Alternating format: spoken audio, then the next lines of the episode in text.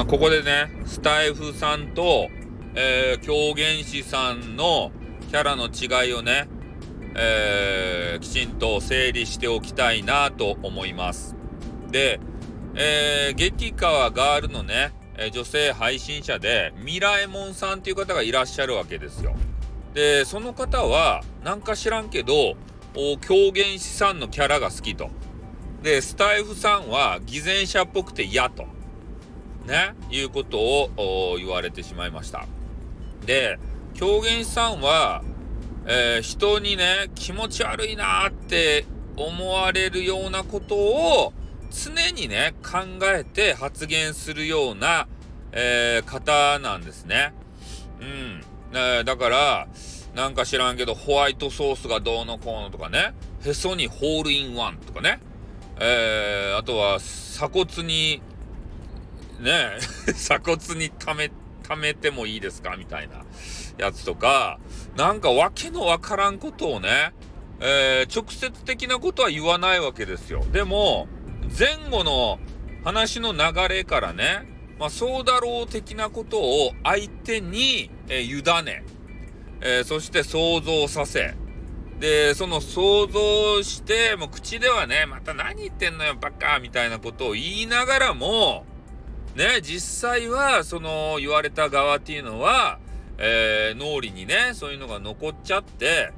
で、スタイルさんを見るとね、そういうイメージで見て、えー、とある部分がウェッティになると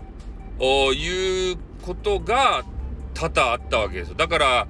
えー、俺が好きなね、女子、えー、まあ、特に、まあ、あの、昔のね、配信に来てくれていた人妻の方たちは、俺の声を聞くだけで、えー、条件反射してしまって、ね、もうそういう話の思い出があるもんで、もうじゅ、じゅ、じゅわ、じゅ、じゅ、じゅわって何 じゅわって、お揚げかって。ね。そういう形でね、えー、ぬれぬれパラダイスですたい。で、そういうことになっちゃうということでね、まあ俺も、えー、そういうのがまあよしというような考えでありましたんでね、昔は。うん、もう今はちょっと違うんですけれども、えー、わざとのごとくそういうお話をして、もう脳裏にね、えー、俺の変な、ななんて、あの、シークレットインゴみたいなやつ？そういうのを、えー、植え付けてですよ。もう俺の声を聞いただけで、えー、ウェッティ、濡れ濡れパラダイスになるような仕掛けをね、作っていたわけですね。うん、恐ろしいよね。狂言師。ガチで。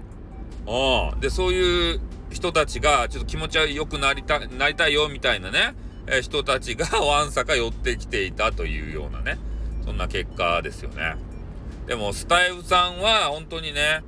えー、まあ、SPP を本気で目指しているということで、SPP と、そのエロティシズムっていうのが、えー、なかなかこの相性が悪いわけですよね。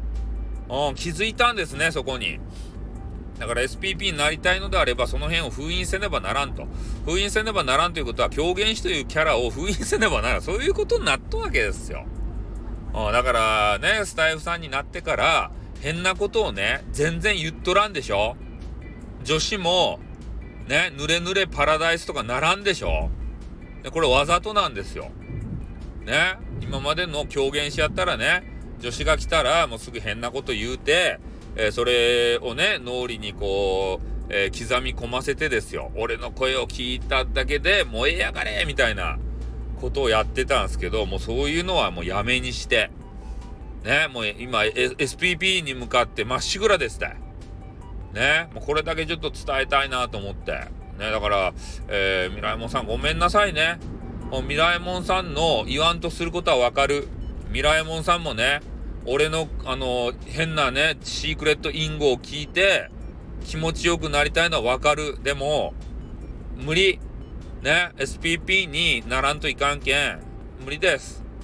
昔みたいに、あの、だ、ダメ、できません。ごめんなさいね。それだけを伝えたかったとです。はい、ということで終わります。あってまたね。にょ。